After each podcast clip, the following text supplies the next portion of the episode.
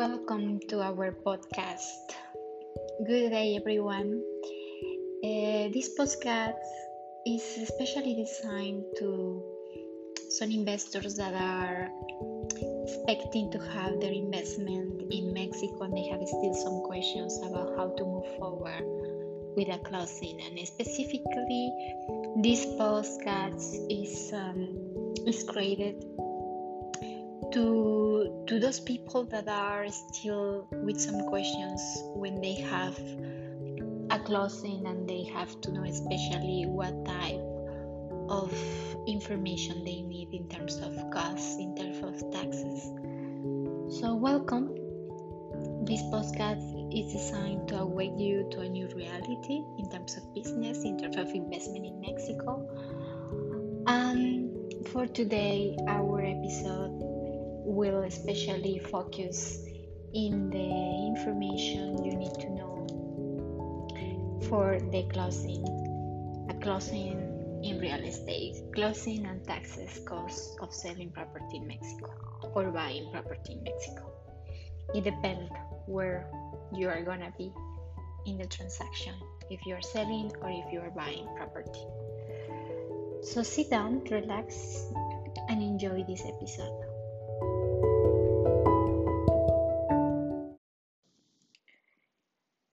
Good morning, everyone. Welcome to this podcast designed you to awake you to a new reality and provide you more information that will help your decisions in order to make smart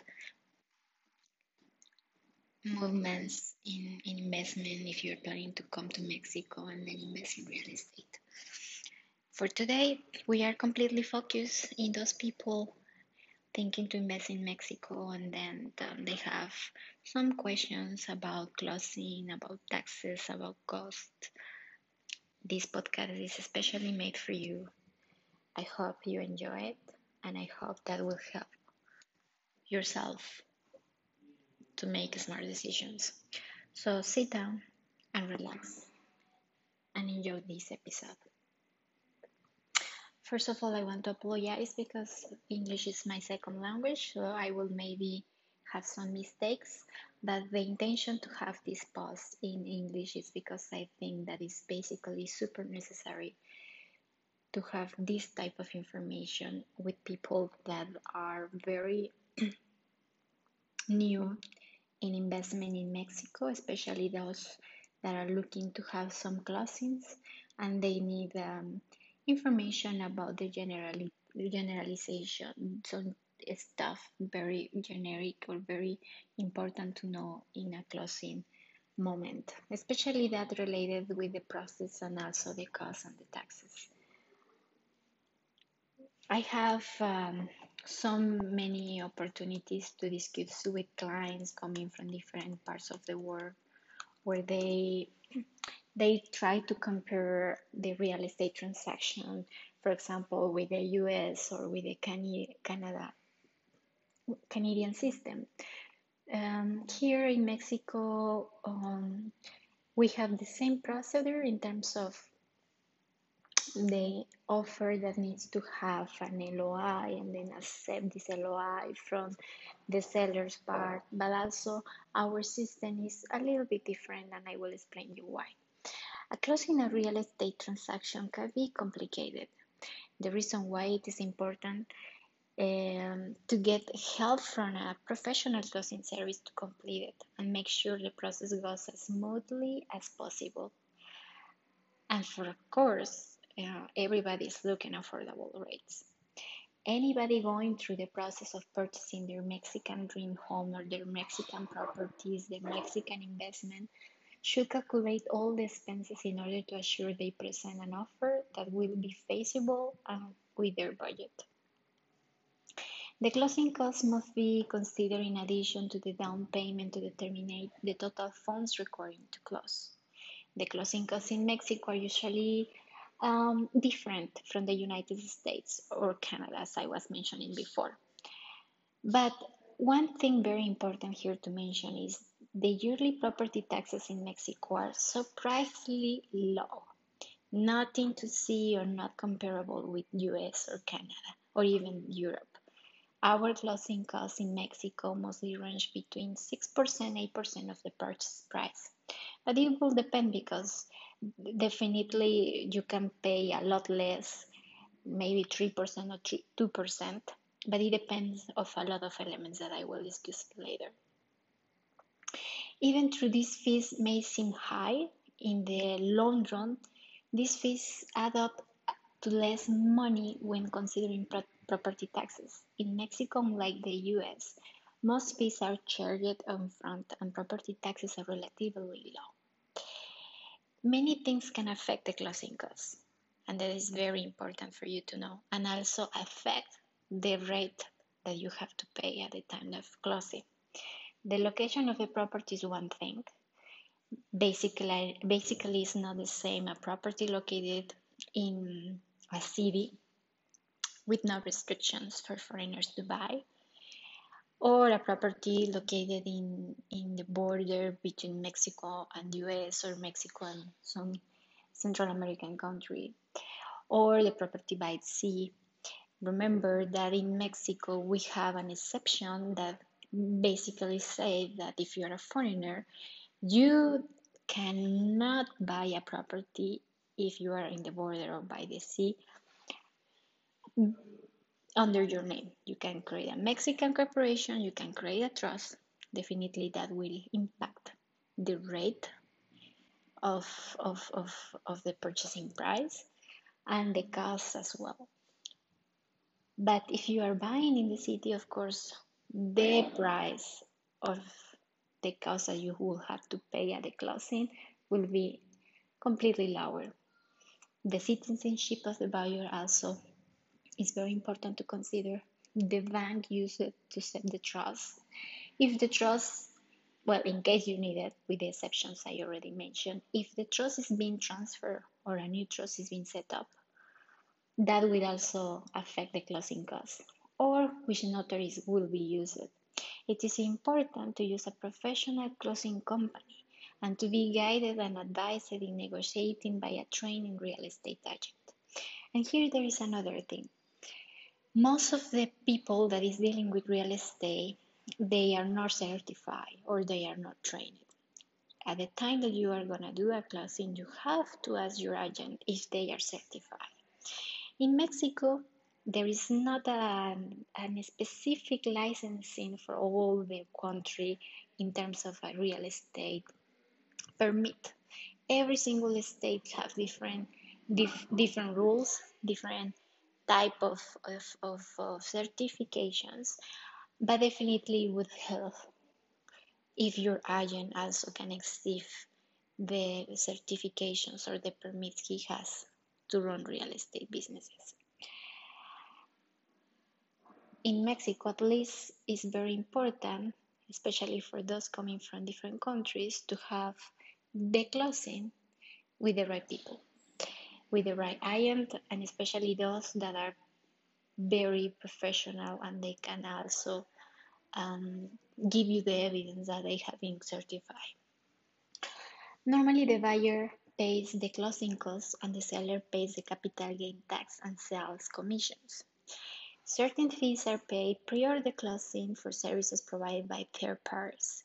For example, the appraisal, the deposit, the trust permit, the trust setup fee, the escrow. it is important to get a good faith estimated upfront from the closing company and to have your agent, your real estate agent, review it. There are some eh, closing items that we have to consider or elements that you have to consider in order for you to have a lot more certitude during the process. One thing that we have to mention here is the public registry rights. We have to get this at the beginning of everything, the permit can be processed through the notary and is based on the sales price of the property. Once the corresponding rights are paid, the notary can process the registration in the local public registration office where the property is located. I cannot give you a rate here because the costs vary per state, but it's, is is not more than 10,000 pesos or 500 US. Property acquisition tax. That is the state tax. The notary is responsible for charging and declaring it without surcharge. It is around 2 percentage based on the highest value of the previously authorized, authorized construction appraisal. In order to calculate this tax, a special procedure must be applied and the real closing cost must be determined by the notary. Another thing to consider is the certificate of no liens on property tax. The notary must check that the subject property has no liens. The notary will gather the certificate from a corresponding government office. And this charge is normally no more than 100 US. We have also to consider the title search and we have also to consider the bank trust or the fideicomiso. They are charged on a yearly basis and are paid upfront. And this entity or this figure is similar to what you know back home in Canada or in the US when you have a trust. In this case, the trust is a bank and they are or they, they, they may be very according to the transaction the property and the trustee bank most of them charge around 600% for properties priced under 700 thousand US for properties priced over that, the fees will increase accordingly. All the trustee banks collect the following, for example, the following information. Trust acceptance fee, this is a one initial fee to set up the trust. It varies for each bank and 60% of VAT rates.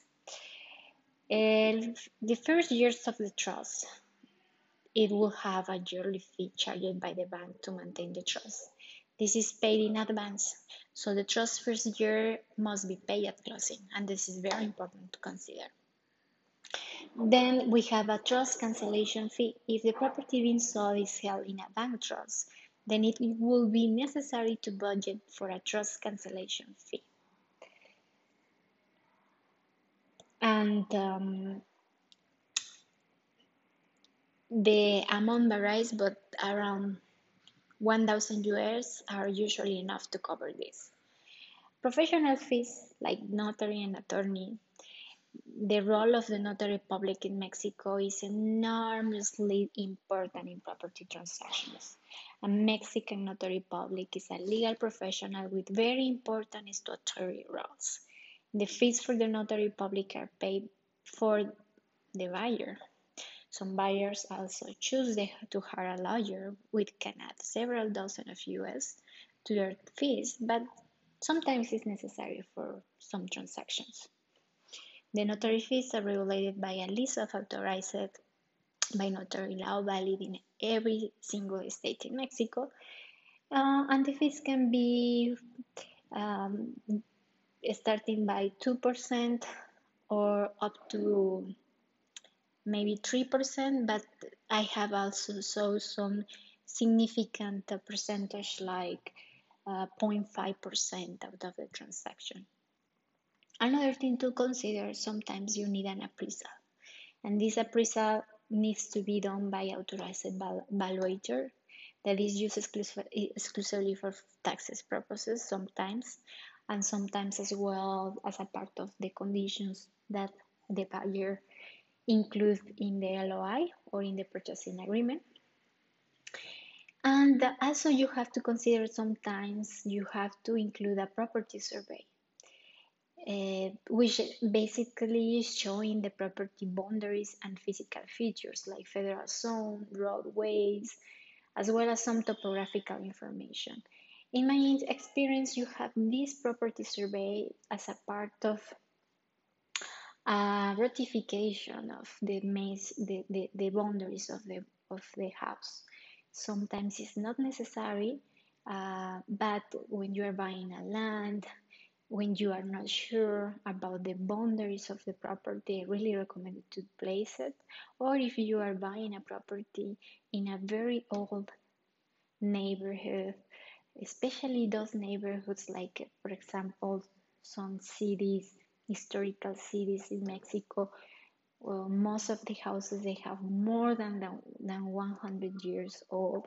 So sometimes a lot of property owners they already have some recourse on their own system, but some of them are not completely registered. So there are some differences that are very important to put clear and in an objective basic you can have a property survey and that will also help you to estimate the value of the house according to the boundaries and the physical features of the property. The permit from the Ministry of Foreign Affairs is very important. This is a permit processed by the notary or the trustee bank through the closing agent, and it may cost around 100, 1,100 US, no more than that. Uh, the National Register of Foreign Investment is, is, is something that the trustee bank has the obligation to register the deed with a 30 day period after granting. The cost vary depending on the bank and fee. And well, the fee will range from 350 up to 800 US.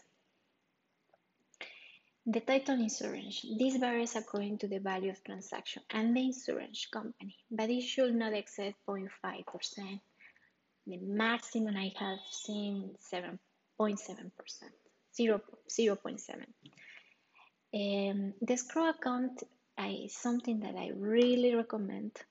Uh, this basically guarantees transactions in terms of the due diligence. Once you see a property, once you are sure you want to move forward, then you get an escrow company or escrow account.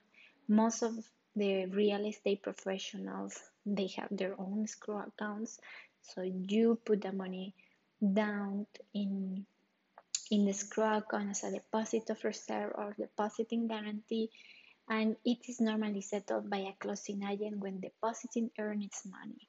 Funds for the real estate purchase are deposited into this this escrow account prior to closing and then disbursed in the moment of closing based on specific previously prepared disbursement instructions. The fee is between 500 to 800 US depending of the sale price and the title company that is used. The selling fees, although it is, impos- is possible to sell a property without the service of a local real, real estate agent, a good realty agent provides a marketing service, a conduit between the, nego- the negotiating parties, as well as paperwork management. Realty, agents in Mexico typically charge between 5 to 10% of the sales price commission, uh, and that sometimes doesn't include the 60% VAT, but uh, you you have if you are selling the house, if you are the property owner of the house, you have to ask the agent in order for you to get sure if that is including the, ta- the, the taxes or not. Usually it's not. The commission is plus taxes. So basically in terms of the fees and the costs and some elements that we have to consider for the closing, in general, in a traditional real estate transaction, we are considering this type of class fees or costs. Now, there is important to mention the taxes. Actually, right here is when sometimes we have some differences and then we have to come together all the parts involved into a transaction and then get sure everybody's paying what they agree to pay in terms of tax. The taxation on residential property sales is a complex area of Mexican tax law and every case will be slightly different depending on the circumstances. In addition, tax laws are subject to reform, and since a house purchase tend to be long-term investment, tax laws which apply today when purchasing a property may apply entirely, par- partially, or not at all when said property is being sold. Taxes due on the sale of residential property are calculated by a notary public who also withhold this amount for direct transfer to the Mexican treasury. The tax law makes each notary public fully liable for taxes due, so they would ensure that the rules have been followed and certify that, this, that sellers qualify for any exceptions and deductions they are claiming for tax relief. It is important to know the conditions where foreigners are considered as taxable residents, which are, according to the Mexican tax code, mm, when they have an established place of residence in Mexico, having Mexico as the center of their vital interests, or even more than five 50% of the total income from Mexican sources and carry out primary professional activities in Mexico. Non residents are obligated to pay Mexican taxes if they own property located in Mexico, and this is very important for you to consider. Now, another thing here is that Mexico applies a capital gains tax on residential property more or less of 25% on the gross sales value of the transaction without any deduction or between 1.92 and 35% on the value of the gain. Uh, basically, that is the purchase cost less allowable exceptions and deductions. The percentage is calculated on a sliding scale in relation to the gain. It is suggested to assume 35% as a residential property sales with gains about 250 thousand Mexican pesos, which is about 30,000 US, will be subject to this rate. Generally, the profits from selling any property in Mexico are taxable, with the exception of gains from the sale of a resident taxpayer principal residence. When selling a property, is the joint responsibility of owner and the public notary to pay capital gains tax to the Mexican government. Any capital gains are calculated only in Mexican pesos, not in US, and therefore shifts in the exchange rate can affect the capital gain calculation as expressed in a foreign currency. A tax attorney should be consulted to determine the lowest possible amount of taxes to pay.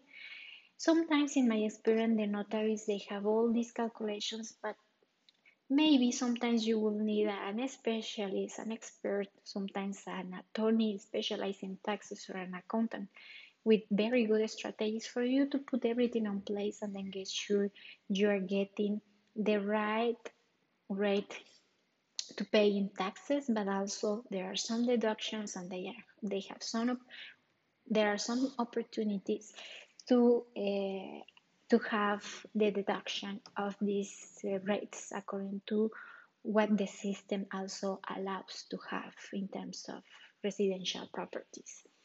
Historically, a property appraised value listed on the deed is far below its actual resale value. Resale value, I'm sorry. In an effort to save on property taxes and transfer taxes at the time of purchase, this low list value benefits the seller, allowing them to avoid paying capital gains on the sale. The problem comes when selling the property as the values listed low, causing a large gap between the deed price and the sale price, resulting in a higher capital gain tax. It is recommended to ensure that the value declared on the deed is equal to the transaction price. If the property has undergone a significant renovation, right here we have a ticket and the expenses exceed 20% of the purchasing price, a new assessment from the property tax authority will be required. But also helps the capital gains tax. In selling a home that is not the permanent, the, the, the, the permanent residence, there are other tax applications for selling a second home in Mexico. When selling vacation real estate, the capital gains tax rate is of 30%, calculated by the difference between the price on the current title of the property and the new sale price to be declared on the new title. There are restrictions regarding the price and gain from the property which should be discussed with a tax, author- a tax attorney as calculations and procedures may change. The gain should be divided by number of years the seller owned the home, limited to 20 years. Inherited properties is, is exempt from a capital tax. Donated property may be exempt under some conditions. Um, you have to consider a tax attorney also to be completely sure that we have that exception.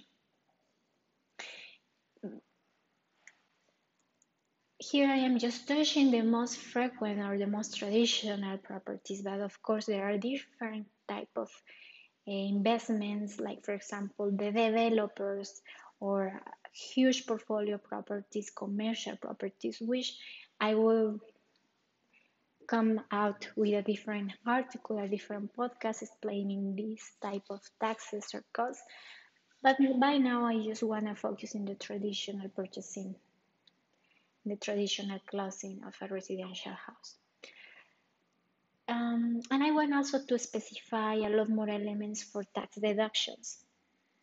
For example, a one-time tax allowance exception is available under the Article 92, uh, Fraction 9 of our Mexican income, income tax law, reducing tax liability for family homes being claimable once every three years, as long as the following conditions, like for example, the, the seller of the property must be a resident of Mexico, although Mexican income tax law doesn't clearly state if must be a permanent resident status and have the Mexican tax, tax ID, which is not like RFC.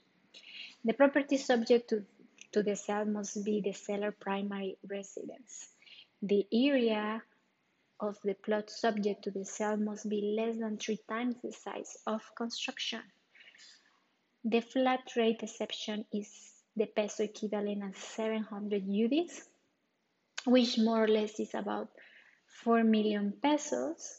Um, this amount deductible from the sales price if the same house is property or co-titled with a spouse or other family member and they are resident in Mexico and they have a tax ID, the house, considering the house is the primary resident, uh, they have another additional 700 UDIs. So that means that each of them they can also deduct tax.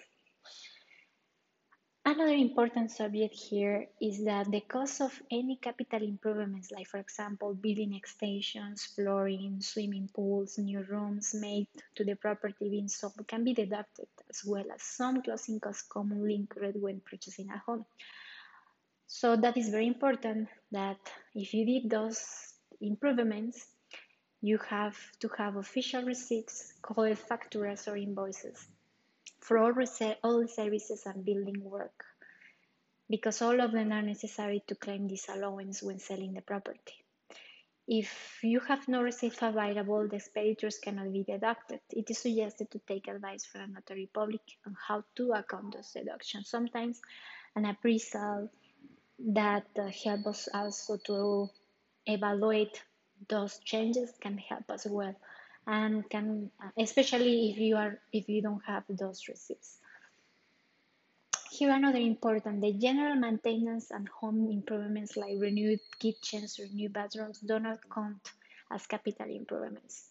To claim this exception it is required to be a resident of mexico and to have mexican tax id number so basically here what I really suggest all the investors is if you are thinking to buy a property or if you have already a property, or if you have already a couple of investments in residential trade real estate, you have to consider to be very smart if you're creating a Mexican corporation or if you are buying under your name, if you are not in the exceptions that our law claims that you cannot own a property on your name, you have to be completely sure you have everything in place, everything set up according to the Mexican system regulations.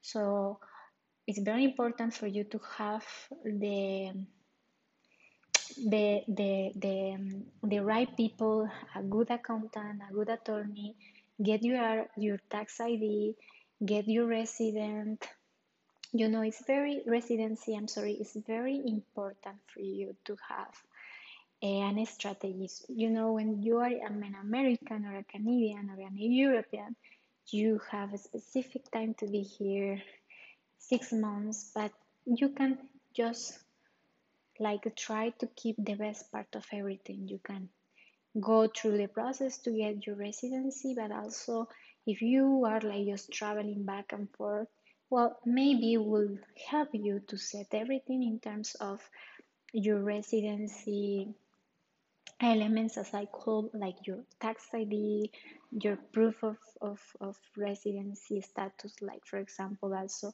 get the address on your names on information like utilities, bank statements, and all the rest of the stuff that also can help us to get on place under the address of the property.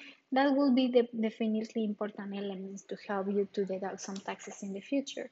So what I suggest you is once you decide to invest, touch base with an attorney, touch base with an accountant, touch base with a specialist. So in Seal Mexico, we can help you to put everything together and then get sure at the time that you are gonna sell or at the time that you are gonna buy, you you have everything in place and then you have no last minute surprises. Well, that was for today our podcast. I hope that was something super helpful for you. I remind you, my name is Dolores Perez Islas from Seal Mexico, and you can also include um, some um, social media posts that we are constantly posting in your regular reading.